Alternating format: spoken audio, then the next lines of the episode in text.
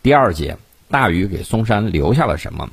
第一，丰富的传说。四千年前，毕竟太过遥远，所以文化的承接方式呢，就是大量的神话传说。在嵩山，有关大禹的传说非常多，比较有代表性的有以下几个：一、大禹治水。公元前两千一百年前后，中华大地发生了一次持续时间很长的洪泛期。舜先启用大禹的父亲鲧来治水，鲧用土掩之法治水，最初也还凑效。可是随着土坝日益升高，水位日益高涨。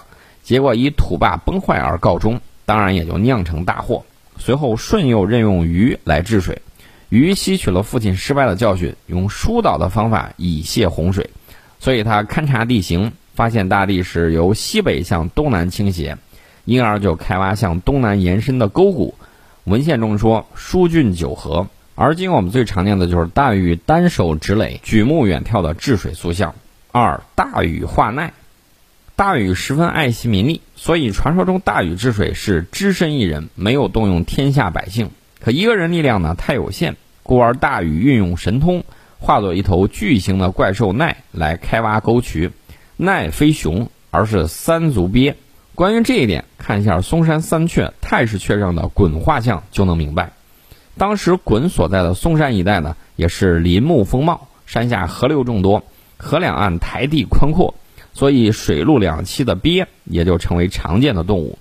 于是，不怕山不怕水、性情凶猛、繁殖力强的鳖就被鱼的父亲鲧选为本部族的图腾。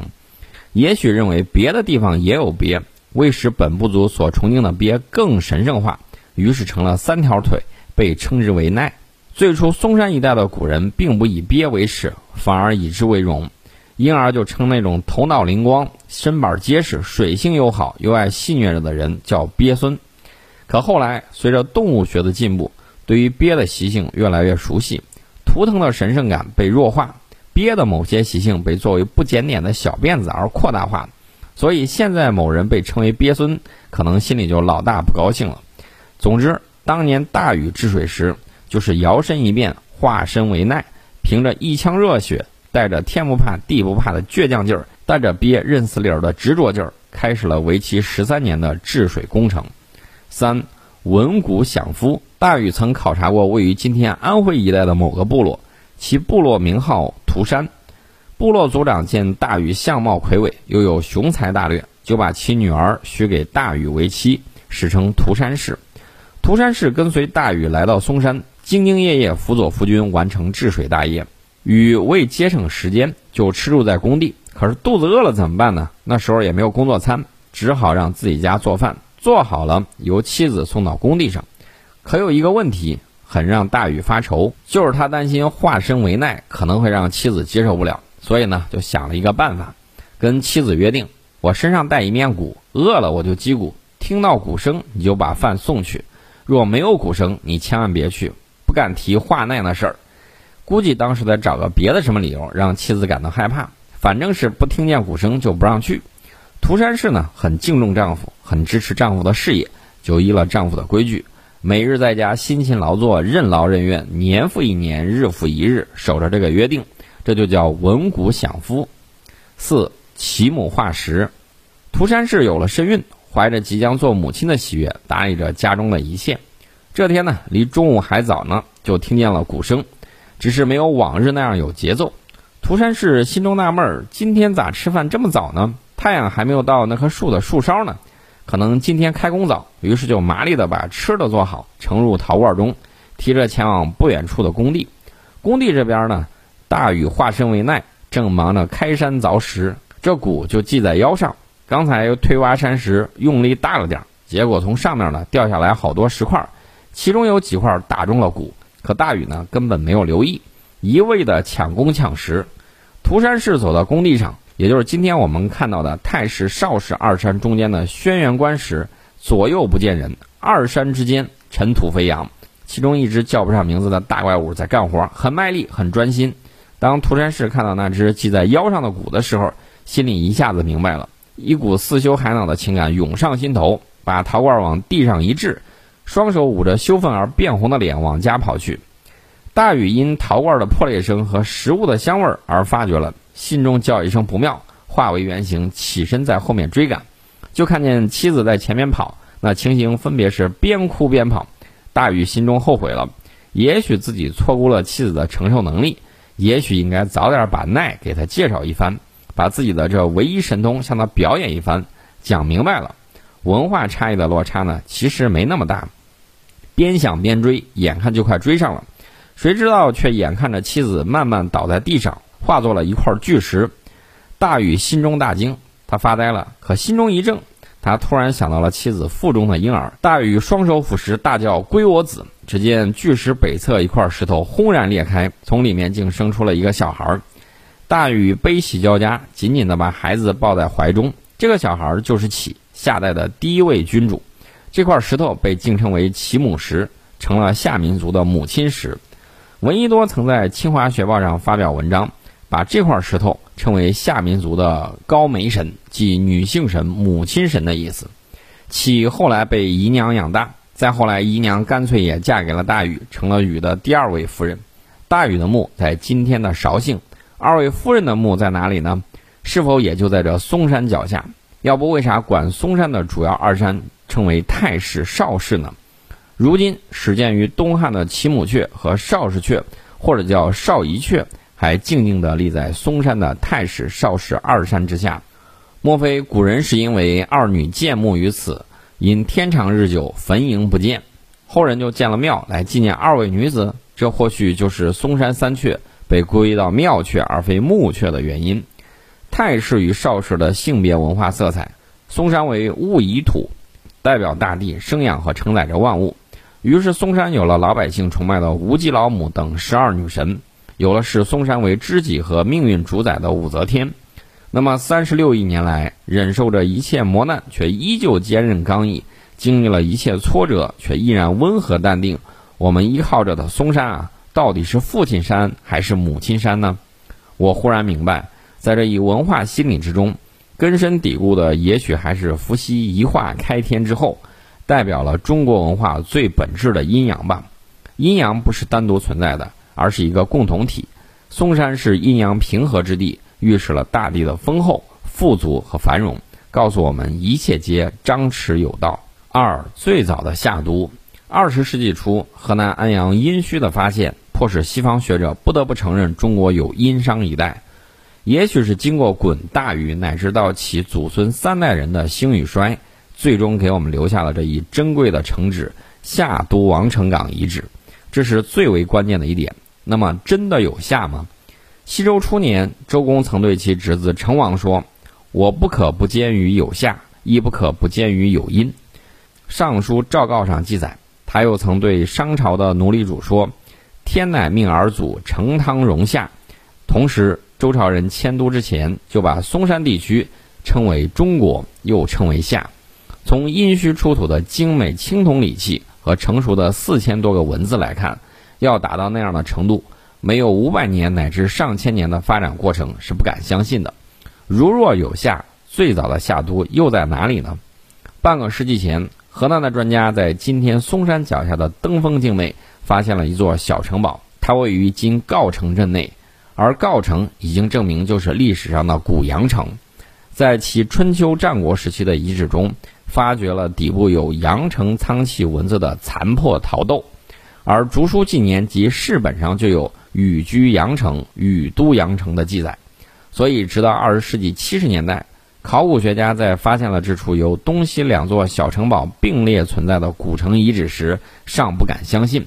但其地形与古文献记载相符，东城以大部分为其紧邻的五渡河冲毁，相对完整的西城占地面积约一万平米，城址内部出土了夯土木质奠基坑。青铜器残片以及刻画在一件黑陶外侧底部的文字，这一文字和甲骨文对比后，基本确定就是今天的“贡”字。当年国内外许多专家对于这样一座古城，就是禹都阳城，显然持怀疑态度。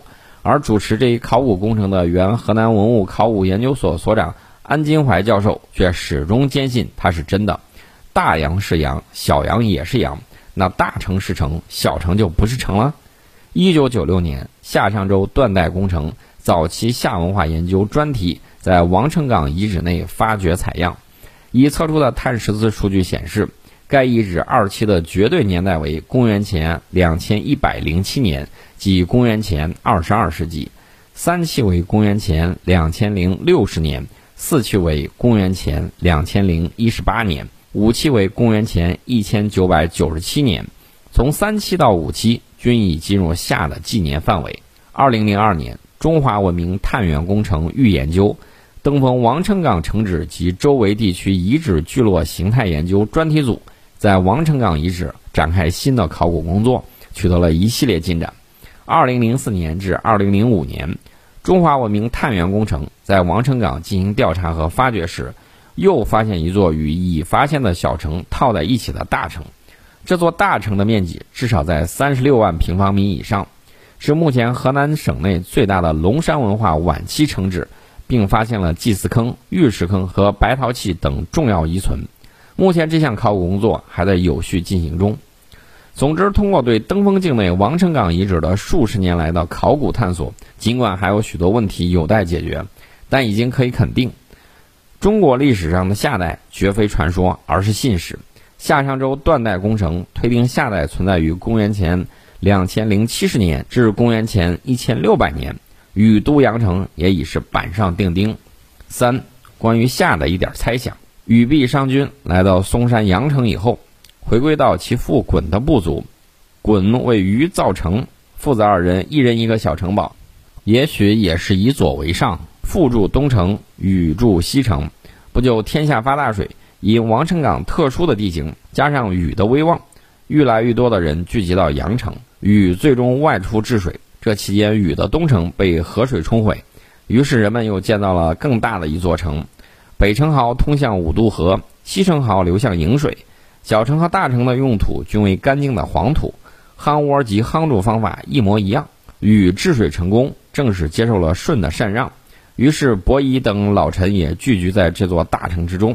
禹的晚年想禅让于伯夷。伯夷虽年长，但雄心不减，可以长大成人的禹子下棋却不谦让，二者相争。禹巡游天下，去了南方，其和伯夷的斗争呢，最终以起获胜而终。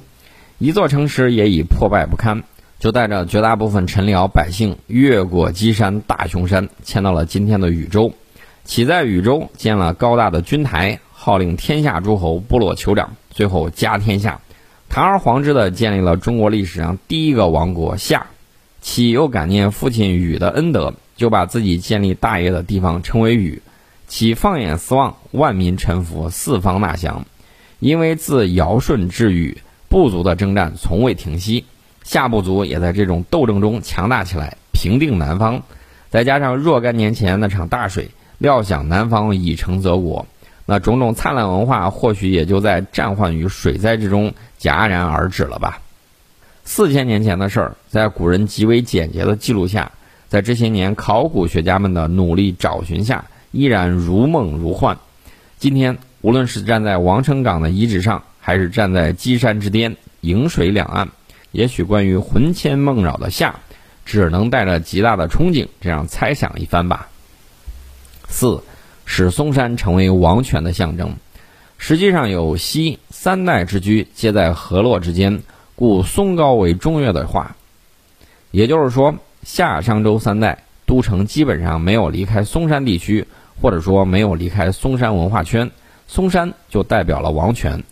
如果说大禹和启的都城尚有一些未解之谜的话，那位于嵩山北麓洛阳盆地的偃师二里头遗址，已是言之确凿的夏代都城。通过半个世纪的研究，已经证明，二里头夏代遗址的总面积四平方公里，即四百万平方米。在历史文献的名字叫真寻，是启的儿子太康、夏王孔甲、帝高以及末代夏桀四个王的都城。一九五九年，在这里就出土了大量的石器、陶器、玉器等。并发现了迄今为止我国发现的最早的青铜器，如刀、爵、铃等。发现的大型宫殿基址，最大一处面积达一万平方米。另外，还发现了马车通行的车辙印，以及大面积铸铜绿松石作坊、制陶作坊遗址。玉器中有大量的琮、圭、章等礼器，青铜器中则有武器和酒器。还发现了许多制作精美、堪称艺术珍品的陶制雕塑，以及活人活动物殉葬的祭坑等等。目前，这里已经被中国社会科学院文物考古所命名为“中华第一都”。还有其他的夏王把都城迁到了像嵩山脚下的新寨以及其他一些地方，有的还没有发掘到。但不管如何，禹启太康以及夏最后一代夏桀都以嵩山为中心而都于此，却是不争的事实。夏桀亡国之后，商汤建立了商，而最早的商都与二里头夏都就近在咫尺，那就是偃师师乡沟商城遗址。目前，师乡沟商城遗址的已知面积为一百九十万平方米，有发达的排水系统，有大的宫殿基址和众多的礼器等出土。关于师乡沟，有的学者认为就是商汤的西伯，也有不认同这一观点的。再加上郑州的敖都，不管怎么说，司马迁并非草率得出上述结论。至于周，是对嵩山文化体系起着至关重要的一个朝代，我们将单独讨论。